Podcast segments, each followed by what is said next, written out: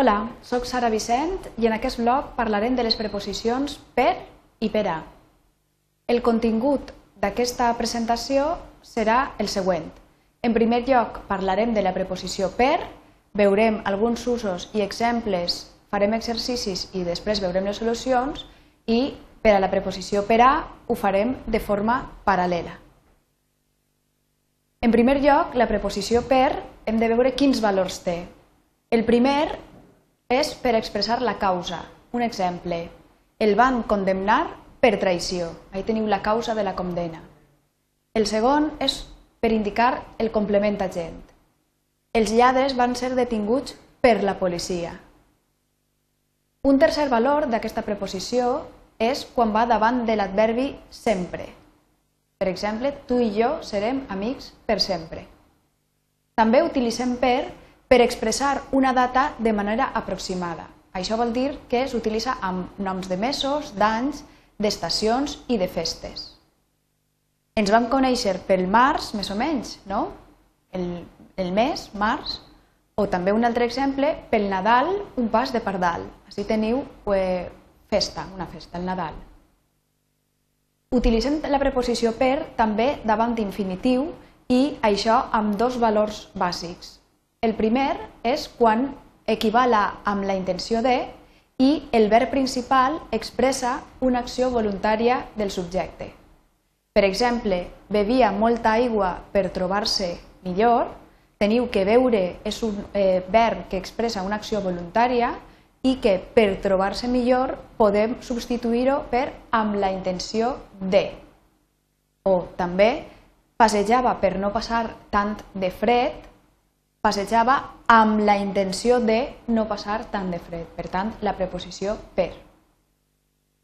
El segon valor d'aquesta preposició davant d'infinitiu és quan volem expressar que l'acció realitzada està pendent de realització o expressa una mancança i això sol ocórrer amb verbs com tindre, haver-hi, quedar, estar, etc.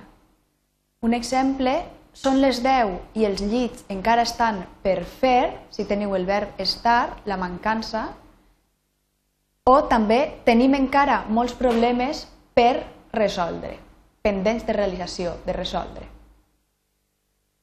La preposició per s'utilitza també com a sinònim de en opinió de o si depèn de per exemple, per mi, que cadascú faci el que vulga, i finalment heu de tindre en compte un ús incorrecte mm, que és molt freqüent en la llengua col·loquial, però que no haureu d'utilitzar perquè no és normatiu en una llengua estàndard. I és davant dels noms que indiquen parts del dia.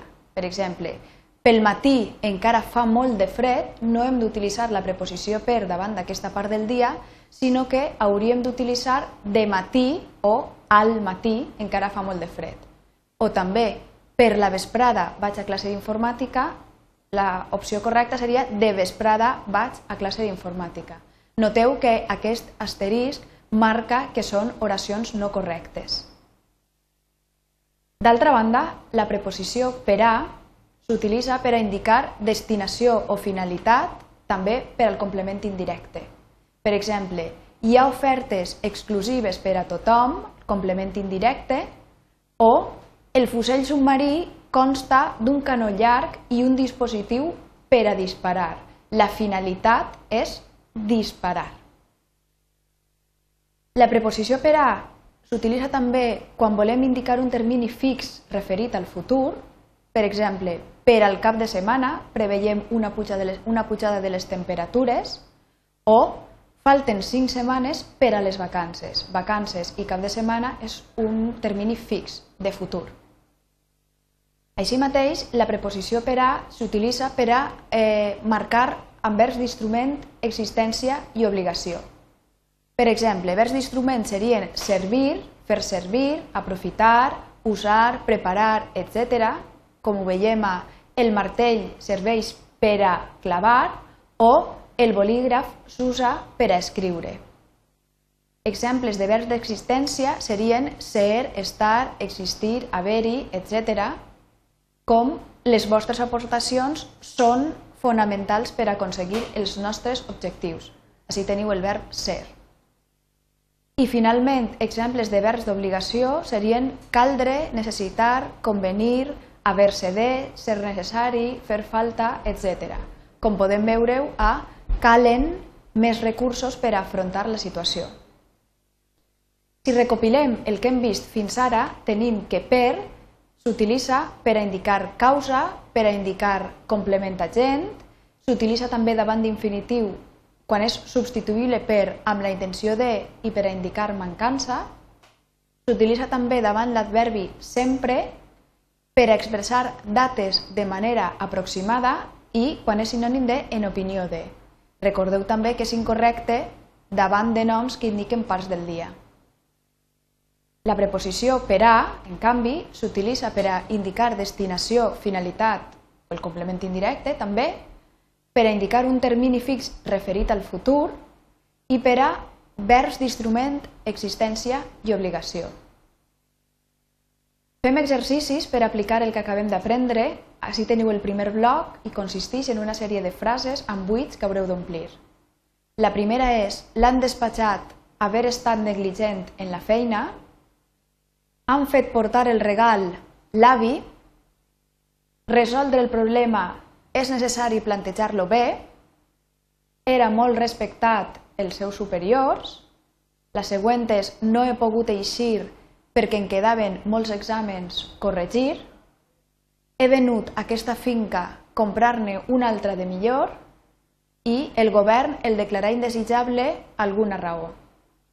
Completeu aquests buits, pareu si voleu el vídeo i us espere d'ací uns moments amb les solucions.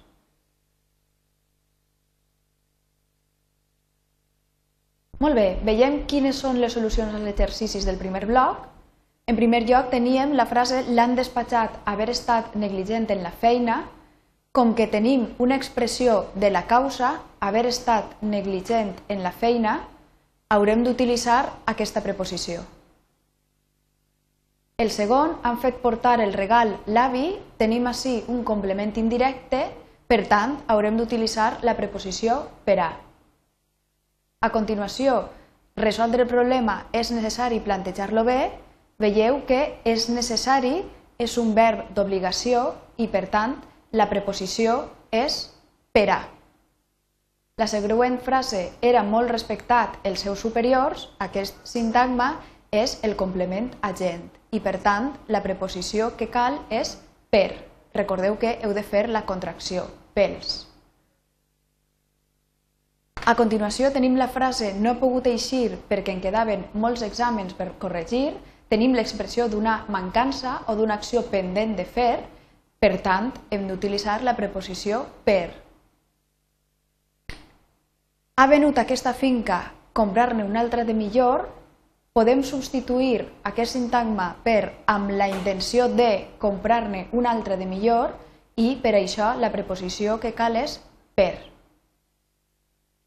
I finalment, el govern en declarar indesitjable alguna raó, teniu novament l'expressió de la causa, per alguna raó.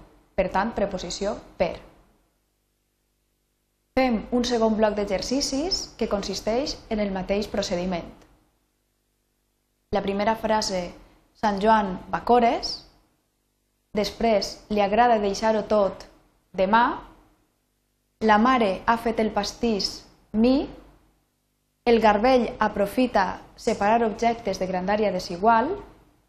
El curs vinent encara serà massa prompte apreciar els resultats.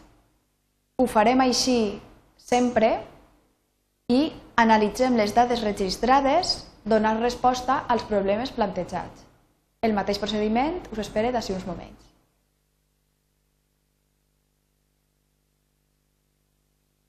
D'acord, Veiem les solucions a aquest segon bloc d'exercicis. Teníem que la primera frase era Sant Joan Bacores, com que tenim així l'expressió d'una data, d'una festa, de manera aproximada, hem d'utilitzar la preposició per. Li agrada deixar-ho tot demà, com que tenim termini fix referit al futur, hem d'utilitzar per a. A continuació, la mare ha fet el pastís mi, mi és el complement indirecte i, per tant, la preposició per a. La següent frase era el garbell aprofita separar objectes, com que tenim un verb d'instrument, la preposició que cal és per a. El curs vinent encara serà massa prompte a apreciar els resultats, veieu que tenim així un verb d'existència, serà, i això vol dir que la preposició que cal és per a, per apreciar els resultats. A continuació, ho farem així sempre, tenim l'adverbi sempre i això vol dir que necessitem la preposició per. I finalment, la darrera frase, analitzem les dades registrades donar resposta als problemes plantejats, com que podem substituir-ho per amb la intenció de, la preposició seria per. Us he preparat una sèrie de bibliografia per si voleu ampliar coneixements o per si voleu fer més exercicis i la teniu tant en suport paper com en línia a la pàgina web del nostre centre d'autoaprenentatge. I per finalitzar, simplement dir-vos que teniu el centre d'autoaprenentatge a disposició vostra. Moltes gràcies.